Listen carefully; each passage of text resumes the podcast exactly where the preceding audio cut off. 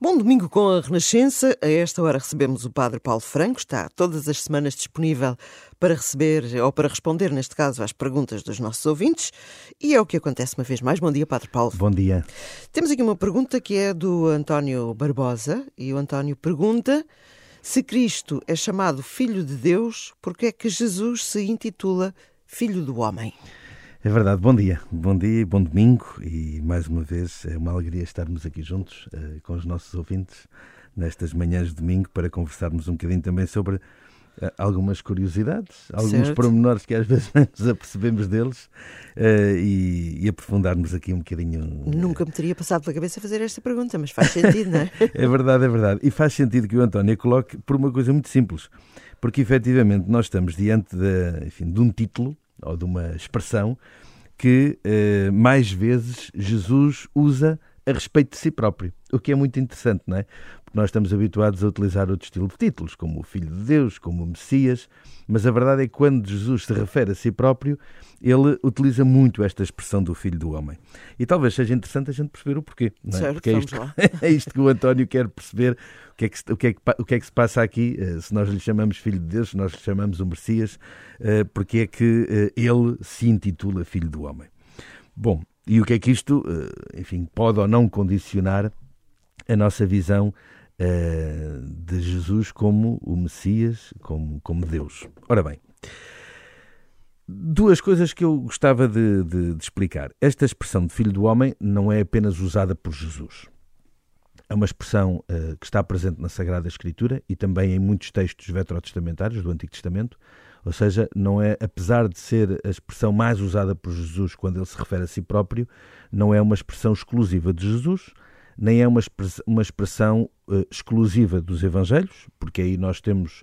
Uh, a pessoa de Jesus quase assim como centro e, e, como, e como a base de todo o texto litúrgico, mas é de facto uma expressão que já, como disse no Antigo Testamento, em muitos dos escritos do Antigo Testamento, aparece. E aparece com sentidos distintos. Ou seja, é uma expressão que a tradição judaica usa para se referir a, a duas. A, a duas realidades e, e gostava primeiro de sublinhar para depois percebermos porque é que Jesus a utiliza. Porque efetivamente eh, nós sabemos que Jesus eh, era judeu, fazia parte da comunidade judaica, vivia a tradição judaica e naturalmente a sua ação eh, é toda ela condicionada está toda ela relacionada com a sua condição de, de, de judeu não é? Ora bem, hum, nós vemos, como disse, em muitos locais do, do Antigo Testamento esta expressão e em muitos lugares eh, ela, ela é usada para se referir eh, à dimensão humana, ou seja, à humanidade das pessoas. Mas no profeta Daniel ela é usada num outro sentido. Uh, as pessoas certamente que não estão, enfim, não estão, não têm a Bíblia toda na cabeça, mas uh, a certa altura na profecia de Daniel, falando ele eh, de uma, de uma contemplação uh, e, de uma, e de uma teofania, de uma revelação de Deus, refere-se a um, a, um, a um ser semelhante a um filho do homem que se aproxima numa visão que Daniel teria uh, e a quem lhe teria sido dado todas as soberanias, toda a glória e toda a realeza, e, todos, e por isso todos os povos, todas as nações e todas as gentes o serviriam. E o seu império, sua, o seu reino, uh, seriam eternos e jamais passariam e nunca seria destruído. Esta profecia de Daniel reporta-nos para esta imagem de alguém semelhante a um filho do homem com um caráter divino com caráter eterno, com caráter definitivo.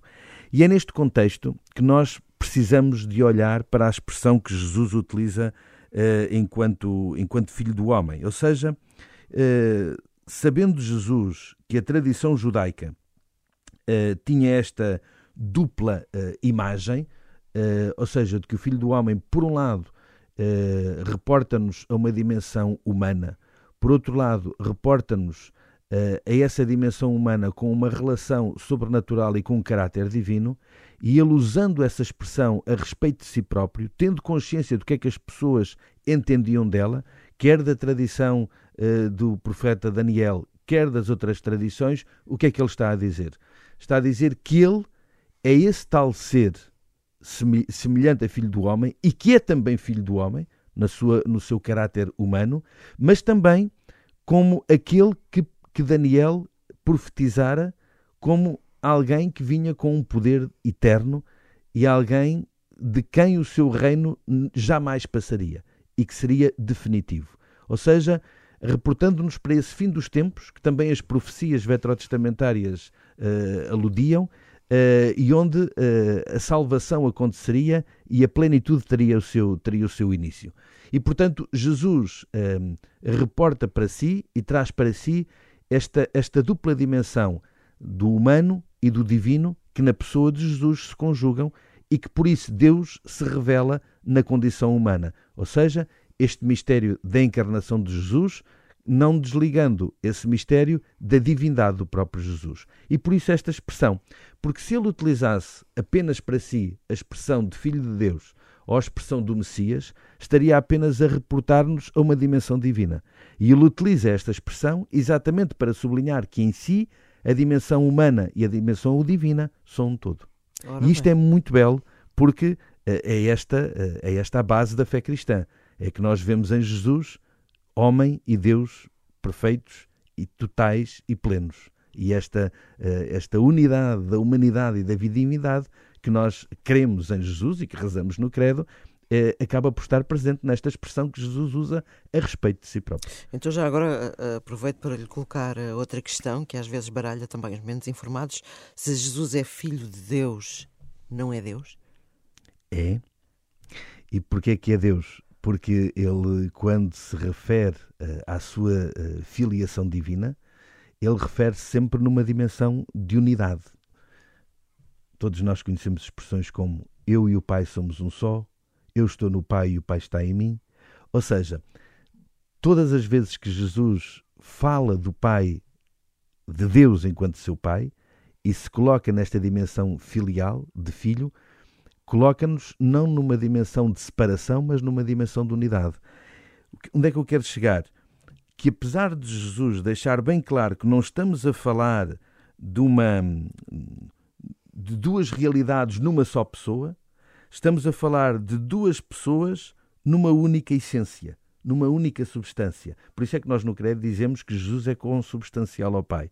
Ou seja, há uma única essência, que é a comunhão do Pai e do Filho, que assumidas em pessoas distintas, não deixam de viver a mesma realidade e não deixam de fazer parte da mesma essência e da mesma substância. Por isso ele tantas vezes diz: Eu e o Pai somos um só. Não estamos a dizer que somos, que somos, não está a dizer que somos uma só pessoa, está a dizer que são um só, ou seja, uma única essência, uma única substância. Há uma comunhão plena entre os dois e os dois realizam a mesma missão. E por isso, se são um só, então Jesus é Deus com o Pai. Por isso é que nós acreditamos, em comunhão com o Espírito Santo, que há esta Santíssima Trindade, esta, esta, este Deus em três pessoas distintas, mas numa única essência. E há muita gente a dizer: Ah, Pronto, agora faz mais sentido. Obrigada, Padre Paulo. Obrigado, eu. Um bom domingo a todos e espero que, que eu não tenha confundido mais as pessoas, mas que tenha ajudado não. a clarificar. Também há uma maneira fácil, é que tudo isto vai ficar disponível também no nosso site dentro de pouco tempo. Se não apanhou tudo à primeira, vai ouvir de novo e à segunda, com certeza, fará ainda mais sentido. Está tudo em rr.sap.pt e também nas plataformas habituais de podcast. Até para a semana, Até Padre para Paulo. a semana e um bom domingo a todos.